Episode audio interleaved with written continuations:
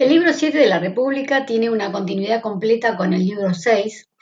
De hecho, comienza con la alegoría de la caverna y esta alegoría completa los mismos eh, lineamientos argumentativos que ya habían aparecido en el final de la República 6, la alegoría del sol y de la línea.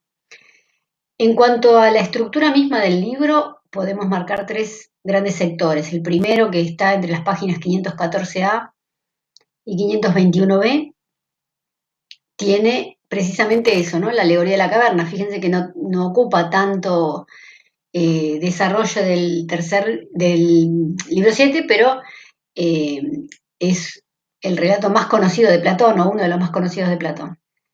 Eh, entonces, ahí tenemos la descripción de la, de la salida del prisionero de esa caverna, eh, el regreso, el, descenso al finalizar todo su periplo por la superficie, por el exterior, y después la explicación misma de Platón acerca de eh, qué significa esta narración.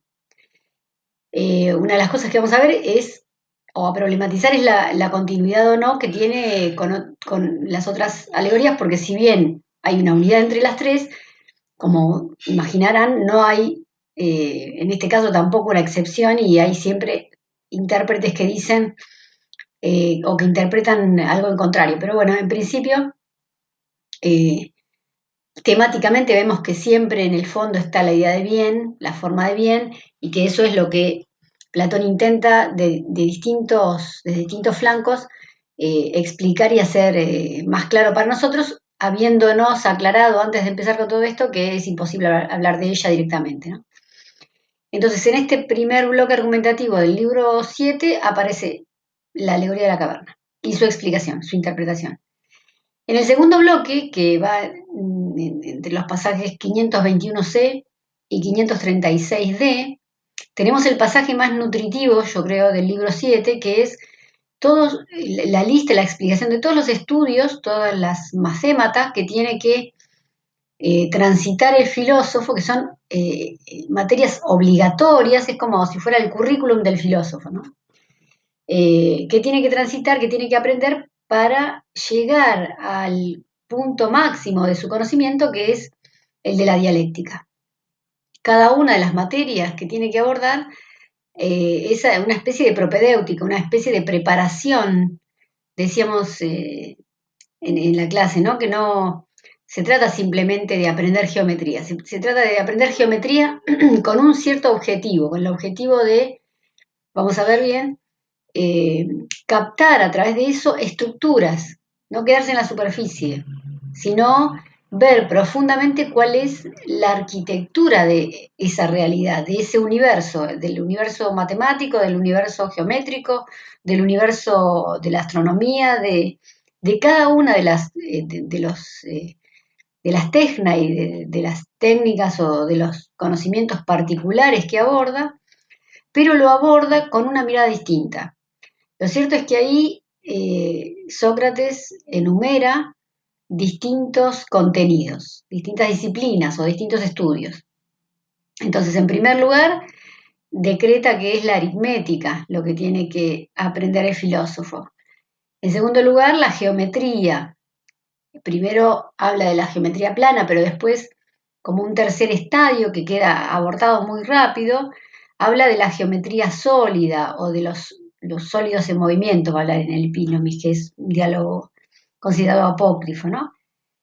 Eh, la geometría es también un contenido fundamental, ¿no? Ya lo habíamos visto eh, respecto del ejercicio dianoético, de la aplicación de la dianoia, de la capacidad de abstracción. Bueno, acá vuelve a mencionar la geometría como un estadio importante de la formación filosófica.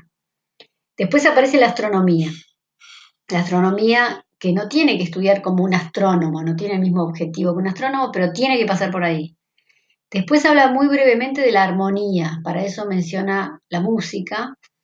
Eh, también, ¿no? Decíamos que es, importante que el filósofo pueda captar la armonía del universo. Entonces, ahí también hay otra cuestión. Ya había hablado de la música y de la gimnasia como estadios fundamentales de la formación, pero Un poco en estos libros, en el libro 6 y 7 se desdice de eso Platón, porque considera que si nos apegamos mucho al, a lo sensible, que eso es lo que, a lo que nos puede llevar la, gimnasia, y estamos perdiendo un poco el camino, ¿no? Entonces está bien como, como parte de la formación, pero ni siquiera hay un lugar especial para la, para la, gimnasia, por ejemplo, en este, en este, currículum, ¿no? Eh, y la armonía que tiene que ver con la música también. Bueno, hay que ver cómo eh, tomamos la música como parte de la educación. No por la música en sí, mismo, en sí misma, ¿no? Sino justamente por la capacidad de desarrollar una, una cierta mm, composición armónica, tanto nuestra como de la percepción de la armonía del mundo.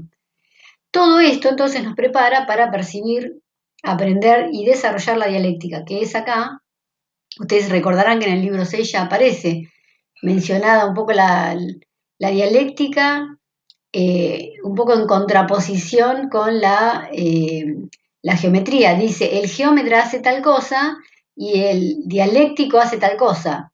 Cuando habla de dialéctico, habla del filósofo. Quiere decir que el filósofo es un especialista en dialéctica. Esta es su, metodología, es su método, su camino para eh, mantenerse en la actividad filosófica. Es, la práctica filosófica en sí misma. Vamos a detenernos también en esto. Este es el contenido básico o principal, o, el punteo, digamos, de, de, lo que vamos a encontrar en el segundo grupo argumentativo del libro 7. Y el último grupo, el, tercer bloque argumentativo que está entre las páginas 535A y 541B, eh, podríamos decir que son la perspectiva vital de todo esto, de toda la formación del filósofo, porque ahí ustedes van a ver que lo que hace Platón es decir qué tiene que ir haciendo eh, el filósofo durante toda su vida, desde que es un niño y empieza a jugar, cómo tiene que aprender, eh, de qué manera tiene que empezar a amar. Ustedes se acuerdan que en el libro 6 decía que el filósofo ama la verdad y ama la sabiduría. Bueno, de qué manera los pedagogos tienen que acercarle el conocimiento como un juego. Es muy interesante porque dicen, nunca tiene que haber una compulsión en el aprendizaje, tiene que aprender como jugando y eso es lo que le va a producir el gusto y el agrado eh, en el conocimiento de manera que podamos desarrollar algo que ya está ahí en potencia. No, no se olviden que el filósofo eh, tiene muchas cualidades en potencia y que hay que ayudar a que las desarrolle. ¿no? Acuérdense de la, la alegoría de la planta en el libro 6. Entonces, desde, desde pequeño, dice acá en la parte en el tercer bloque del libro 7, hay que ayudarlo en ese desarrollo de las potencialidades y después hay que ponerlo a prueba. La cuestión de las pruebas aparece mencionada varias veces. A los 20 años hay que probarlo, a los 30 años hay que probarlo. Y después de probarlo, eh, ustedes van a ver que Platón dice, y cada vez quedan, bueno, se, queda un grupo más reducido, ¿no? De, de, los mejores, vamos eligiendo los mejores. Y de esos mejores que quedan, hay que someterlos, hay que proponerles eh, ocupar funciones públicas. Durante 15 años tienen que eh, ocupar funciones públicas para estar preparados, llegando a los 50, a gobernar la polis. Bueno, ya vamos a detenernos en ver cómo es esto, pero grosso modo entonces tenemos esa estructura general del libro 7.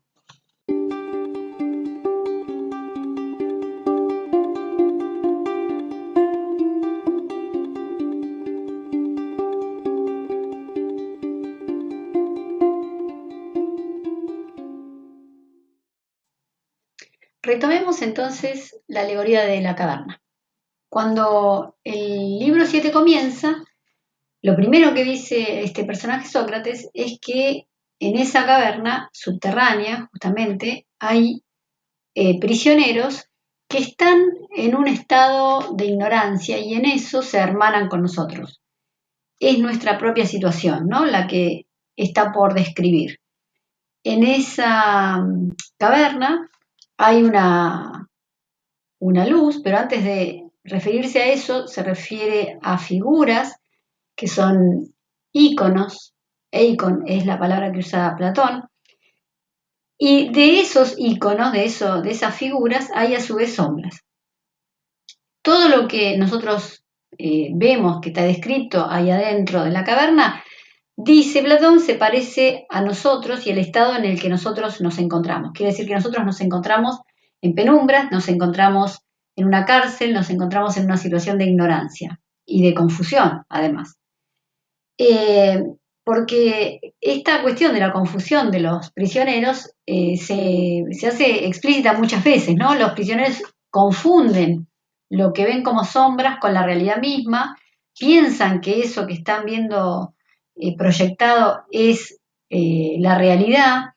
Entonces, eh, Platón muy temprano en la alegoría de la caverna nos dice que esto es el mismo, la misma situación en la que nosotros estamos y que vamos a, tener que hacer un proceso si queremos realmente abordar la realidad.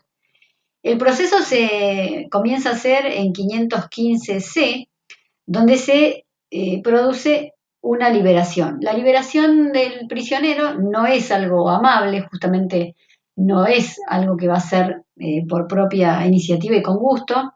Vamos a ver que en 515E eh, dice que alguien lo arrastra hasta, la, hasta el exterior, lo arrastra con fuerza, lo saca por la fuerza, por el empinado y áspero sendero, eh, y entonces, y dice que esta persona estaría furiosa.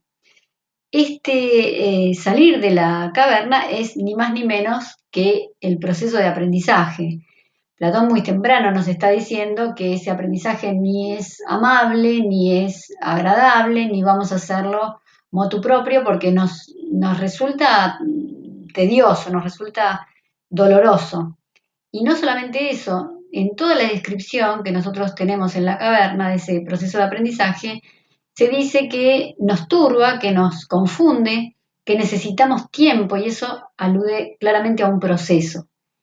La alegoría de la caverna está mm, estructurada en cuatro momentos, podríamos decir. Un primer momento de la descripción del interior de la caverna, un segundo momento que acabo de mencionar yo, el de la liberación, que está en 515C, poco más adelante, en 515E, aparece el ascenso, esta, esta cuestión que también retomaba yo como el, subir arrastrado por alguien, obligado por alguien, y en un cuarto momento, en 516E, el descenso, el regreso.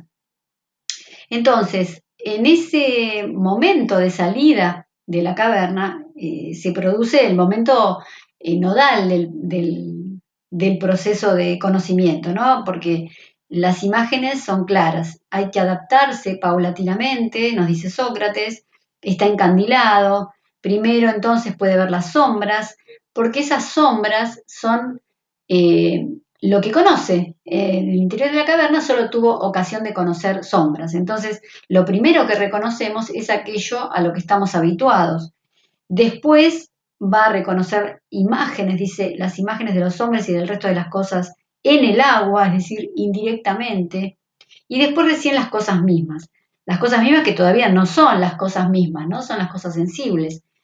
Entonces, eh, esta, esta descripción nos muestra lo mismo, el mismo contenido que teníamos en la primera o en las primeras dos secciones de la alegoría de la, de la línea dividida, en el mundo sensible, en el ámbito sensible. El regreso entonces se produce a partir de 516C, donde eh, lo que se muestra es que en ese descenso, eh, en primer lugar, vuelve a haber otra confusión, porque cuando uno pasa de la luz a la oscuridad, lo que sucede es que vuelve nuevamente a quedar nublado, a quedar eh, encandilado.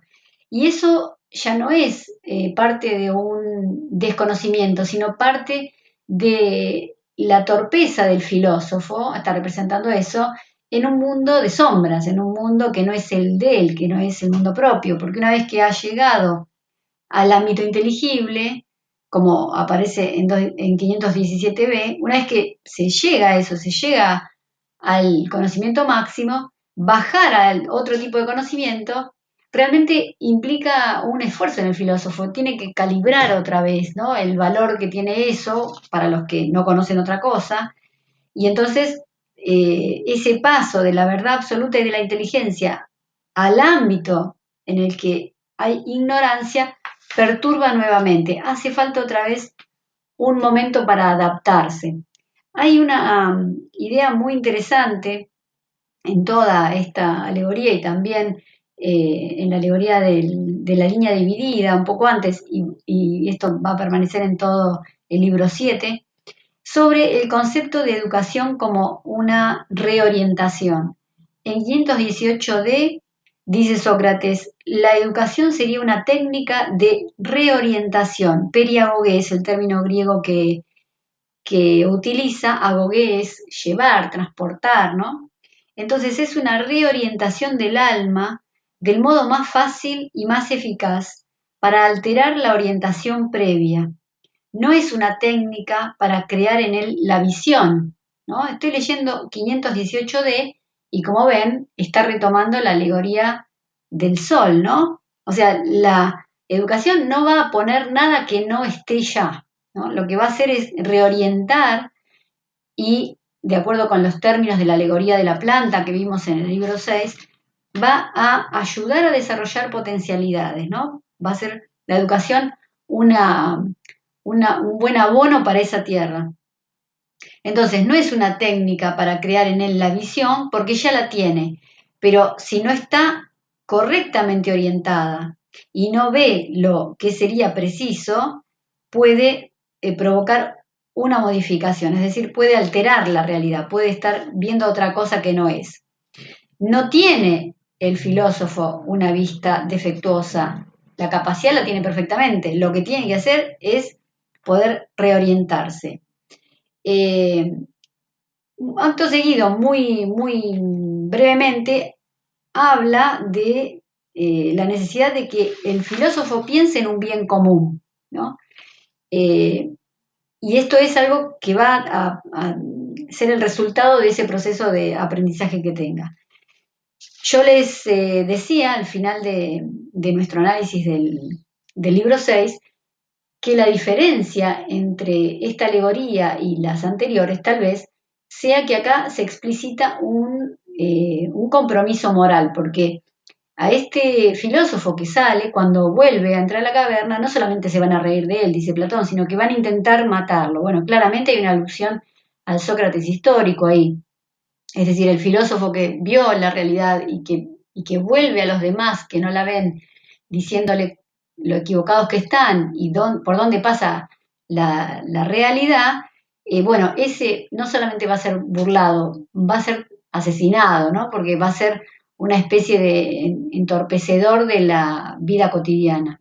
Por otro lado, él mismo es torpe, ¿no? Cuando baja a la, a la caverna nuevamente, esto es lo mismo que le pasa eh, a ese Sócrates eh, eh, un poco interpelado por el Calicles del Gorgias, que le dice, si uno se dedica a la filosofía después de la juventud, no tiene capacidad para defenderse, no tiene capacidad práctica, ¿no?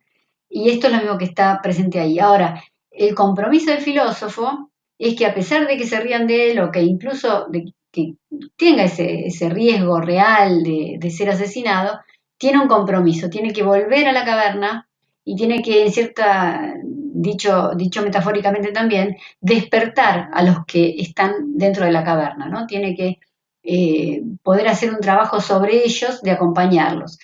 No necesariamente esto implica explicarles cómo es la realidad a los demás y que los otros entiendan, porque como decíamos hace poco, los otros no son filósofos, no, Platón no requiere que todo el mundo entienda la realidad, para eso están los filósofos. Pero sí eh, que el filósofo pueda reorientar a los demás, ¿no? En ese sentido de la educación, y poder ayudar a que cada uno cumpla de manera cabal con ese ergon que tiene. Con, con eso que tiene que que hacer de manera natural, eh, porque para eso tiene condiciones, y entonces solamente así el filósofo va a poder lograr que la polis sea justa. A la alegoría de la caverna le sigue, como habíamos dicho, la enumeración y descripción del currículum que tiene que recorrer el filósofo para poder realmente desarrollar todas sus potencialidades. En 521c entonces aparecen esas, esos esas materias o contenidos o, lecciones que tiene que transitar el, el, filósofo. Antes de eso, de todos modos, se retoma algo que se había dicho precedentemente, hace, en, el libro, incluso en el libro 2 ya hay algo de esto, eh, acerca de la gimnasia y de la música, ¿no? porque habían sido establecidos la gimnasia y la música como dos contenidos importantes de la educación del filósofo. Acá no se trata de que este Sócrates se desdiga, lo que pasa es que ahora parece que ese estudio eh, de la música, de la gimnasia, no puede ser el estudio realmente buscado, porque eh, si bien la música y el equilibrio y, la gimnasia pueden contribuir al equilibrio o a la armonía, digamos, se quedan en lo material, se quedan en lo sensible, y eso entonces es insuficiente, no es realmente episteme, o por lo menos no es la, episteme que, Sócrates está buscando acá.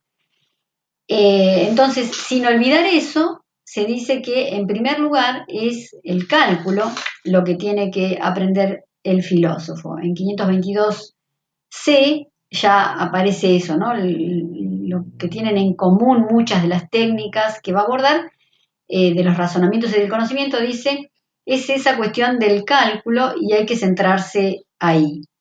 Eh, el número, la suma, ¿no? Son el primer eh, máxima, el primer contenido la primera lección que hay que abordar. Hay que contar y hay que calcular. Y en 523a dice Sócrates, es posible que sea uno de los estudios que buscamos, esos que conducen naturalmente a la captación intelectual, a la noesis, o sea que ya estamos en el, en el, la reflexión sobre el nous, ¿se acuerdan que en el, símil de la línea dividida el nous es el último estadio? Eh, Dice, pero nadie lo usa correctamente como un elemento que realmente atrae hacia la realidad, hacia la usía. ¿Por qué? Porque el filósofo entonces tiene que aprender el cálculo, tiene que hacer estas prácticas matemáticas, pero no como un matemático, porque el filósofo tiene que valerse de esto justamente para desarrollar sus capacidades, no tiene que quedarse en el número. Dice incluso en 523, sumando algo que va a ser muy importante acá. Cuando aborda la realidad, cuando eh, trata de conocer, van a surgir en esa experiencia de conocimiento sensaciones contrarias. Y dice, sostengo que las cosas que producen esto, es decir, sensaciones contrarias, estimulan la inteligencia, ya que la sensación muestra una cosa, que una cosa, muestra una cosa, perdón, no más que a su contraria. Este, este tema que va a seguir en los pasajes que siguen, de que cuando nosotros tenemos una experiencia sensible, nos produce una contradicción y esa contradicción estimula la inteligencia, estimula sobre todo el nous, dice, es una idea que ya aparece o que aparece nuevamente en el Fedón 75D, ahí aparece la idea de que lo igual en sí, cuando yo veo dos leños iguales, dice en el Fedón, en el mismo momento en que me doy cuenta de que son iguales, me doy cuenta de que son desiguales. Es decir, que no es exacta la igualdad nunca y además me remiten a una idea de igualdad perfecta, de igualdad completa, y que yo me doy cuenta que no está en las cosas sensibles. Entonces, eh, esta cuestión de que la sensibilidad me ayuda a crecer en la abstracción, es una idea que no hay que perder de vista, porque nosotros podemos pensar, eh, como muchas veces aparecen los manuales, ¿no? Bueno, Platón tuvo una actitud negativa respecto de lo sensible. No sé si tanto, ni en este pasaje, ni en el Fedón, donde eso sensible, por ser contradictorio, nos, eh, nos produce una pregunta, nos interpela y entonces nos motiva a buscar una instancia de mayor estabilidad y sin contradicción. Y eso es fundamental en lo sensible, en el ámbito sensible. ¿no? Entonces, parte de lo que nosotros podemos hacer con ese cálculo y con la, naturaleza de la experiencia básica, experiencia sensible, eh, tiene que ver con esta, con esta cuestión de una motivación a encontrar eh, una respuesta a la contradicción. el pasaje, mm, en los pasajes que siguen se vuelve a hablar sobre esto, se explicita en qué sentido ¿no? hay que buscar experiencias que tengan eh, esa, eh, esa contradicción para que nos mueva, dice en 524D, a la abstracción, estimula la abstracción, estimula la dianoia, ¿no? Para que después, a partir de esa dianoia, nosotros podamos hacer el salto. Dice, las primeras experiencias, eh, es decir, las experiencias sensibles, producen a la vez sensaciones contrarias respecto de las mismas cosas. Y las que no lo producen no, despiertan la inteligencia, no despiertan el luz. Entonces la unidad no sería tan operativa como la contradicción en, el orden de nuestra experiencia cognoscitiva. Dice en 524e, si siempre se ve a la luz una discrepancia en relación con las cosas sensibles, ¿no? De modo que no se parece en nada más a una unidad que a su contrario, el alma necesitaría en efecto de un criterio y estaría forzada a confundirse y a buscar, moviéndose en ella el pensamiento y preguntando qué cosa es la unidad en sí.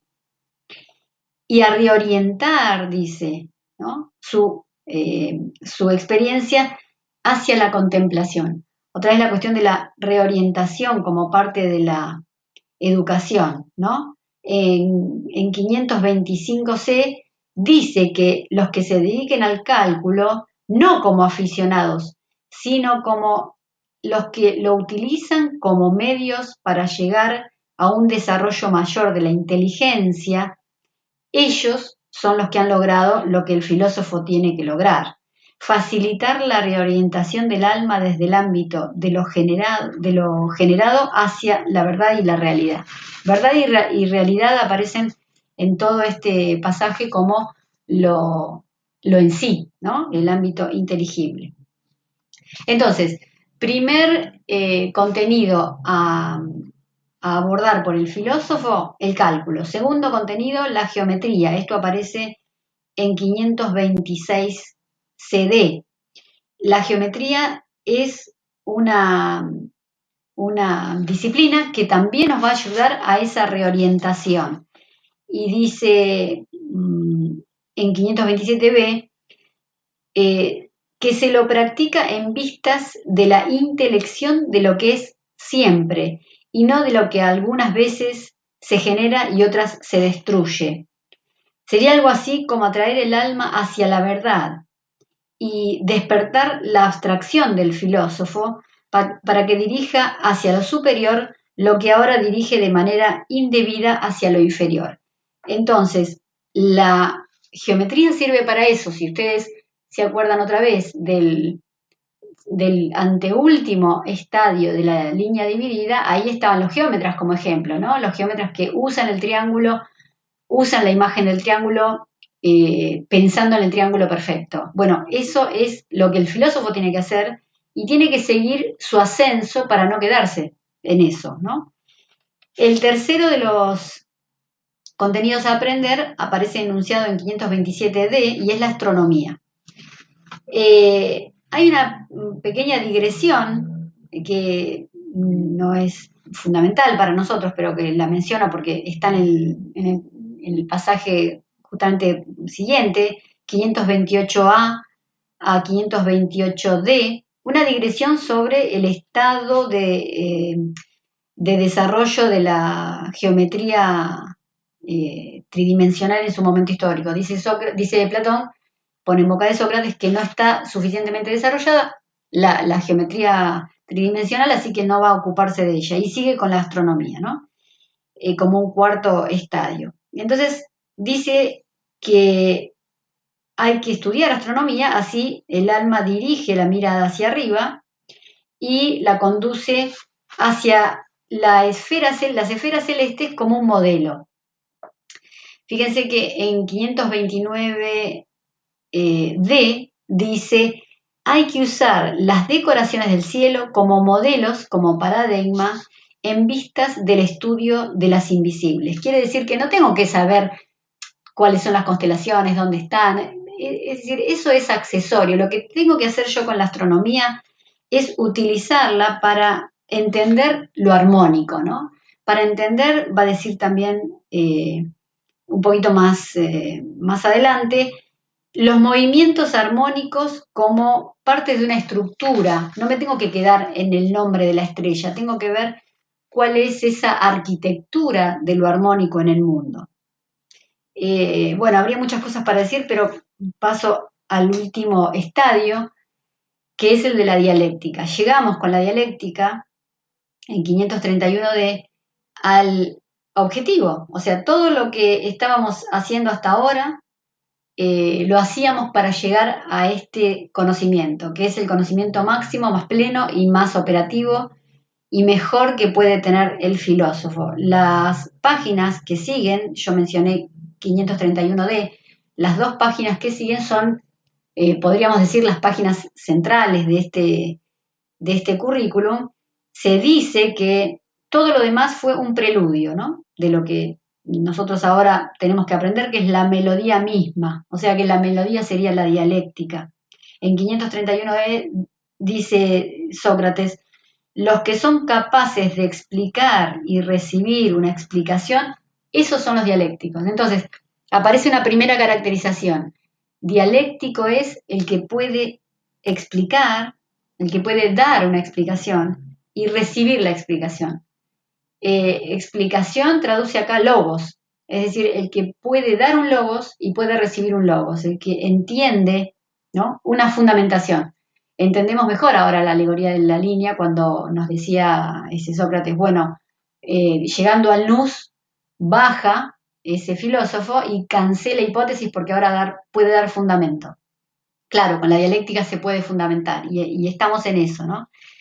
Se deja de lado lo sensible completamente, estoy en 532A, eh, se deja de lado lo sensible mediante la argumentación, mediante los logoi, hasta que se llega a cada uno, cada una de las cosas que es en sí misma y que se capta por inteligencia, se capta por la noesis, la pura inteligencia. ¿Y qué se capta? Se capta lo que es en sí, se capta lo menciona explícitamente en 532b, lo que es en sí el bien, es decir, el fin último, el telos, ¿no? Y dice, poco más abajo, toda la dedicación a las técnicas que describimos tienen la capacidad de inspirar lo mejor que hay en el alma para contemplar lo más perfecto de las cosas existentes. Es decir, esa idea de bien, ¿no? Eh, la capacidad dialéctica entonces es justamente eso, una capacidad que hay que trabajar para desarrollar. Dice en 533 AB, la capacidad dialéctica solamente se manifestaría al que es en realidad experto en los ámbitos que detallamos, pero que es imposible en cualquier otro caso. Eh, ningún otro método, 533b dice, que ningún otro método intenta captar de modo sistemático en todos los ámbitos acerca de cada cosa lo que es cada una, lo que es en sí misma, ¿no? Y lo que es, está dicho acá en el sentido pleno, en el sentido técnico de Platón, ¿no? Lo que realmente es, es decir, su silla, es decir, lo que ontológicamente es más. Todas las demás técnicas, sigue diciendo, están orientadas hacia la opinión, hacia la doxa y los deseos de los hombres, o hacia la generación y la elaboración, o hacia el cuidado de cosas naturales o elaboradas. El filósofo tiene que captar realmente, ¿no? Y cuando capta, eh, puede dar razones, puede tomar eh, razones y darlas dice en 533c. Entonces, el método dialéctico es el único que rechazando las hipótesis marcha hacia el principio mismo para llegar a conclusiones seguras. Arrastra de a poco el ojo del alma, ¿no? Lo arrastra hacia lo que es, lo conduce hacia arriba valiéndose de las técnicas que describimos como asistentes y auxiliares para el cambio, es decir, para ese cambio de orientación. El intermedio, el momento intermedio, lo menciona acá mismo en este mismo parágrafo, es la abstracción, ¿no? Es la dianoia. Y es justamente acá en 533e y 534a donde viene a cerrar la alegoría de la línea dividida, porque fíjense, leo el parágrafo, dice, prefiero entonces, como antes, llamar a la primera, la primera parte, conocimiento, a la segunda, abstracción, dianoia, y a estas dos últimas, opinión, y a las dos primeras, intelección. Entonces, solamente ahí, solamente en la intelección, hay realidad. Fíjense cómo estoy avanzado en un pasaje, avanzado el, libro 7, y está tomando lo mismo que teníamos descrito en la alegoría de la línea dividida. Por eso los críticos dicen, es recién acá donde termina la línea dividida, ¿no? Antes todavía no había terminado. Bien, entonces, este es el currículum del filósofo y todo lo que hizo en su vida está orientado al desarrollo de la dialéctica. El último tramo argumentativo del libro 7 aparece en 353A a B y eh, el tema ahí es precisamente cómo se va desarrollando en la vida de un filósofo, en la vida de uno concretamente, eh, todo este aprendizaje, todo este, este currículum que se tiene que desarrollar, ¿no? Eh, una advertencia que nos hace este Sócrates en la primera parte es interesante que no se nos escape en 536b, dice, realmente tenemos que tener cuidado con todos estos asuntos, ya que si educamos hombres de cuerpo y mente bien formados, conduciéndolos hacia este tipo de estudios y ejercitación, la justicia misma no nos hará objeciones y salvaremos la ciudad y su organización política. Mientras que si guiamos en estos estudios a hombres diferentes, haremos todo lo contrario y verteremos aún más ridículo sobre la filosofía. Quiere decir, ojo con esos hombres que nosotros estamos eh, determinando que son los filósofos por naturaleza, ¿no? que tienen condición filosófica por naturaleza. Eso que muchas veces uno se pregunta, ¿no? Bueno, ¿y quién decide quién es la naturaleza filosófica? ¿Quién decide que, estos tienen que ir a tal clase social y no son artesanos ni son eh, auxiliares de los gobernantes. ¿Quién, lo decide? Bueno, Sócrates, eh, o Platón, ¿no? Eh, es consciente de que puede haber una mala observación y nos dice, ojo que esa mala observación puede causar el peor de los, la, peor de las consecuencias en la poli, ¿no? Entonces, seamos muy cuidadosos en esa naturaleza, en elegir bien o, o, en percibir bien quién tiene esa naturaleza, porque si no podemos hacer un desastre. En los pasajes que sigue, especialmente, que siguen, especialmente en 536D, aparece eh, pautado momento a momento en la vida del hombre qué es lo que tiene que hacer. Entonces empieza desde la infancia. Eh, es muy interesante esto de la educación en la infancia, primero porque la educación empieza muy temprano, ¿no? No hay que esperar a que tenga, no sé, 17 años para ver qué quiere hacer o cuál es su vocación. La vocación en este lineamiento eh, parece ya revelarse en la primera infancia, muy temprano en la infancia. Eh, por ejemplo, durante la infancia dice, es necesario presentarle ya al niño lo relativo al cálculo, a la geometría y a los conocimientos que van ya a prepararlo en la dialéctica. Pero, dice, el conocimiento debe ser no adquirido por la fuerza, porque el conocimiento eh, que, es adquirido por la fuerza, por, la compulsión, empeoran el alma y el cuerpo. Dice en 537a, no eduques a los niños en los estudios compulsivamente, sino jugando, para que puedas ver mejor en qué está dotado naturalmente cada uno.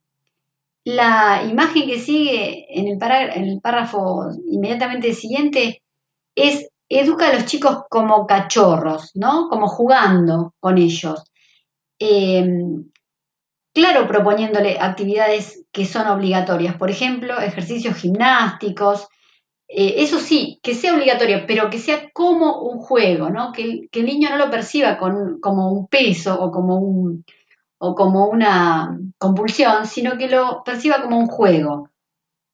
Dice que esto de los ejercicios gimnásticos debe hacerlo dos o tres años a partir de los 17 o 20 más o menos, y a, partir de esa época, en lo sitúa en 537c, dice, eh, los elegidos entre los que tienen 20 años reciben honores mayores que el resto cuando logran pasar las pruebas.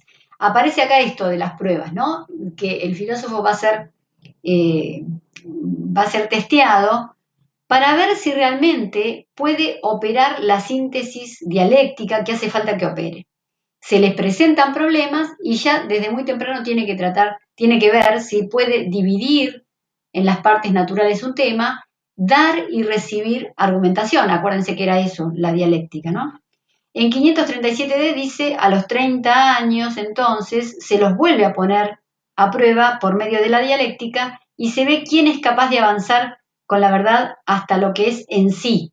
Es, decir, que ya ahí estaría el, el filósofo en condiciones de realmente de ocuparse de las naturalezas mm, superiores y hay una pequeña digresión, podríamos decir también acá, ¿no? Donde se habla acerca de los peligros que el filósofo puede tener eh, cuando se lo educa eh, demasiado tiempo en los discursos. Dice, puede tomarle mucho gustito a eso de, los discursos y puede o volverse erístico o, volverse eh, un, peleador compulsivo de acuerdo con el Logos, al que no le importa la verdad, sino ganar en la contienda, o puede volverse un misólogo, es decir, una persona que odia los logos.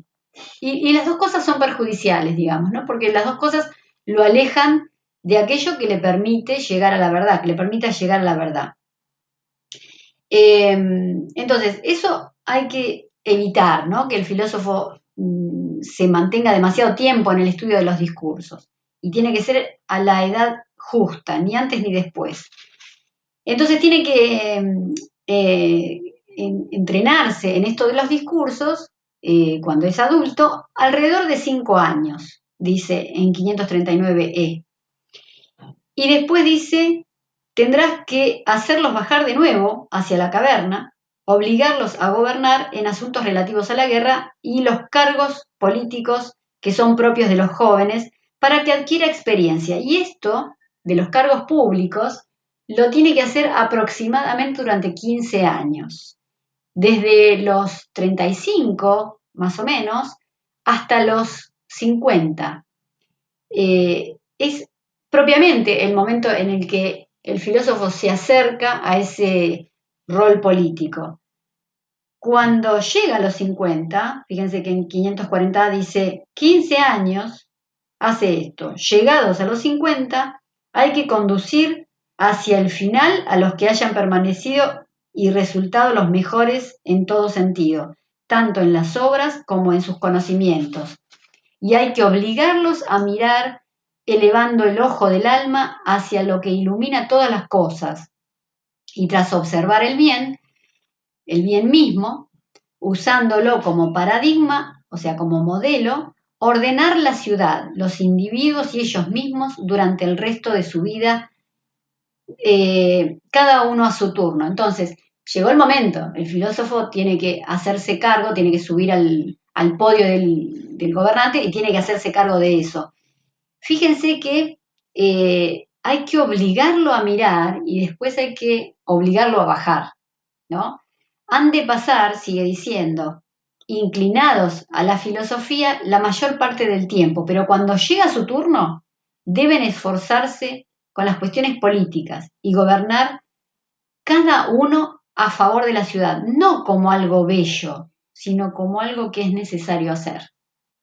Y tras haber educado así a otros hombres similares para dejarlos como guardianes de la ciudad, se van a vivir finalmente a, las islas de los bienaventurados, es decir, le llegó después la jubilación, ¿no? Pero primero tienen que ser gobernantes.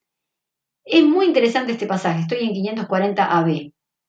Entonces, después de haber pasado 15 años como senador, como diputado, como intendente, 15 años en el barro político, ya bajo, ¿no?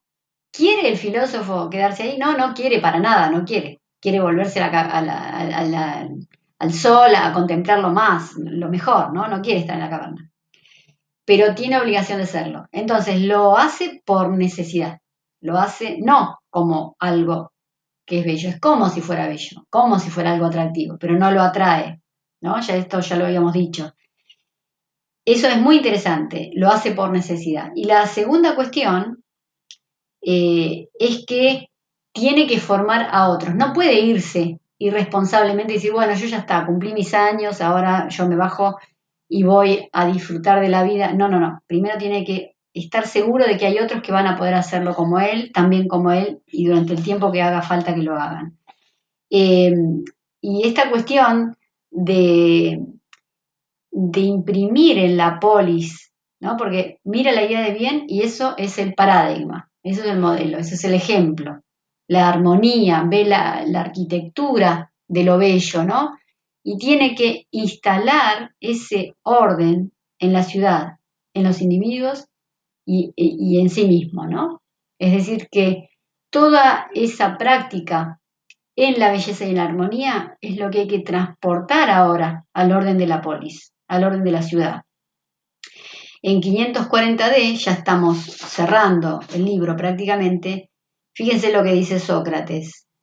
Ahora bien, ¿están ustedes de acuerdo en que respecto de la ciudad y la organización política de ningún modo hemos hablado de meros anhelos, sino de algo difícil pero posible, y que hemos dicho que esto no sucederá sino cuando tengan el poder los verdaderos filósofos, ya sean muchos o uno solo, esos que habiendo surgido de la ciudad desprecian los honores actuales por considerar que son serviles e indignos. Por el contrario, estos hombres tendrán en la mayor estima lo correcto. Entonces, fíjense cómo cierra el libro 7, ¿no? La pregunta por la facticidad de, esta, de este modelo o de este, de este proyecto político.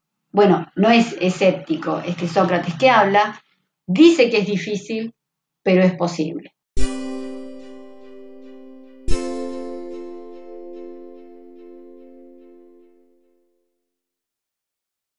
Me detengo eh, como una última parada en el concepto de dialéctica y retomo un planteo eh, de Julianas del libro de Introducción a la República que ya mencionamos varias veces. Ahí ella dedica un apartado bastante importante a la dialéctica tal como aparece en República 532D, 533A. Y especifica, yo voy a ser muy sinóptica, muy sintética, pero identifica siete puntos eh, como características propias de la dialéctica, tal como aparecen en ese pasaje. En primer lugar, dice que esta dialéctica que describe Platón en ese pasaje difiere de la matemática en dos aspectos. Primero, que la matemática se apoya en diagramas visibles y la dialéctica no se apoya en ningún elemento eh, que tenga que ver con, el mundo sensible, con el ámbito sensible, y segundo, que no cuestiona sus supuestos. La matemática hay eh, asunciones, hay axiomas, hay prejuicios, preconceptos, y que entonces es por esto que no puede ser el pensamiento filosófico eh, por, por antonomasia, digamos, como el filósofo tiene que atravesar o tiene que transitar por la matemática, pero no puede quedarse ahí, es insuficiente, digamos. El segundo punto que marca es que eh, hay metáforas entre la dialéctica y la matemática que tienen que ver con, las dos, ¿no? También, que, las emparentan.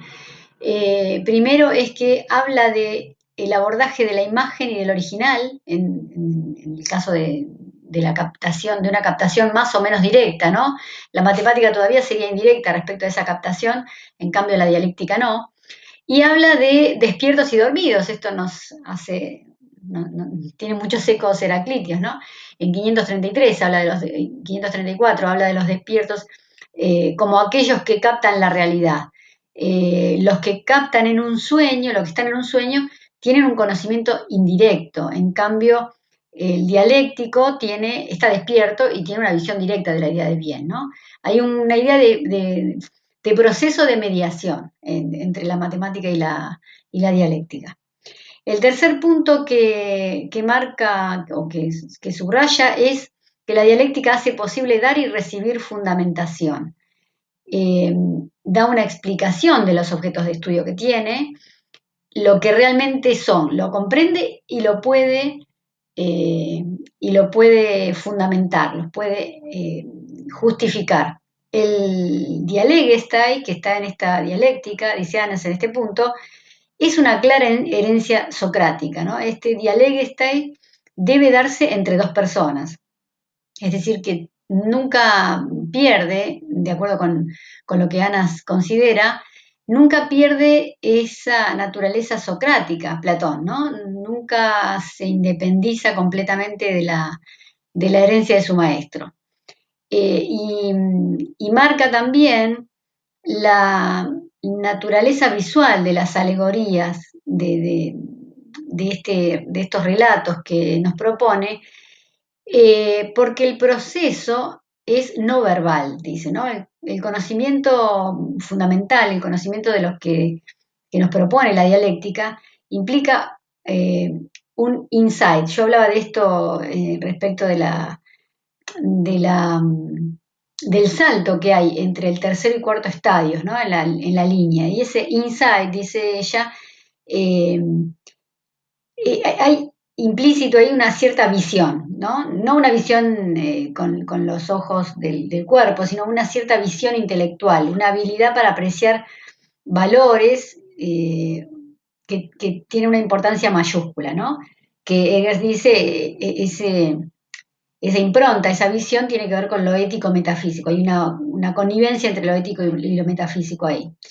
Siguiendo con el, el lineamiento de Anas, en el cuarto punto dice que la dialéctica es la única que puede llegar a la idea del bien, es la fundamentación de todo conocimiento posible y del conocimiento sobre cualquier cosa, incluso del conocimiento más abstracto.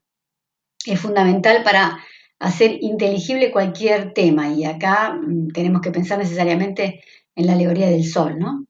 El quinto punto que marca es, mm, es, todo lo que está mm, reforzado en el currículum del maestro, del filósofo, porque dice la dialéctica es sinóptica, ¿no? Así lo dice en 531D, y esto de ser sinóptica y de no quedarse en la superficie, en los hechos, sino ir a la estructura, ir a lo esencial, eh, es propiamente de esa posibilidad dialéctica, ¿no? Eh, porque el, filósofo no se trata de que se especialice en todo, en todos los temas, sino que pueda inteligir lo importante de cualquier campo de estudio. Es decir, no tiene que ser un especialista de todo, tiene que ser capaz de captar lo esencial en cada, en cada campo y la estructura del conocimiento de cada campo, ¿no? Eh, porque la filosofía no, es un conocimiento exhaustivo de cada ciencia particular, pero permite la comprensión de todas las ciencias o de todos los saberes en general, ¿no? Entonces, por esto la dialéctica se vuelve suprema, es, es suprema respecto de las otras ciencias. Esto ya aparece prefigurado acá y es lo que vamos a encontrar en el libro 1 de la, de la metafísica de Aristóteles. El sexto punto, dice Anas, implica que la dialéctica procede por destrucción de hipótesis, ¿no? Cancela las hipótesis, da cuenta de las hipótesis. Entonces, produce conceptos en ese dar cuenta, ¿no? En, ese, en, ese, en esa fundamentación. Eh, hay eh, una posibilidad de decir el porqué, ¿no? de, hacer un análisis conceptual de clasificación y de organización conceptual. Y el último punto eh, relaciona la dialéctica con la línea también, ¿no? Y dice, así como la línea sugiere, el símil de la línea sugiere que no solo hay un camino ascendente, no hipotético, es decir, que desde la Diano, ya que, operan, que opera con, hipótesis, eh, ellas sirven de trampolín para pasar a los principios no hipotéticos, eh, dice, no solamente se sugiere eso en la línea, sino que también se sugiere un camino descendente que involucra las formas, como dice en 511 BC. Es decir, que el camino de descenso, que implica volver, en términos de la caverna, volver a la caverna, eh, implica también ideas, también implica formas. Es decir, el filósofo cuando vuelve no olvida el sol, ¿no? Eh, y entonces mira cada una de las ciencias particulares que son literalmente hipotéticas, las ciencias particulares, ¿no? Las ciencias que tuvo que aprender en ese, en ese camino el filósofo también. Entonces, lo hipotético son esas ciencias, o, las técnicas, digamos, ¿no? El conocimiento sistemático.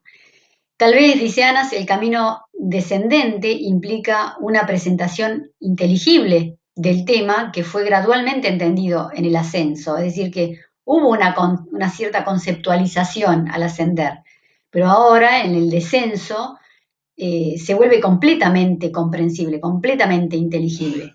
Forma entonces un cuerpo de conocimiento sistemático e inteligible, porque conoce la verdad, porque conoce las causas últimas, porque conoce lo que no cambia, porque conoce lo uno sobre lo, múltiple. ¿no? Esto es lo que la dialéctica nos permite hacer.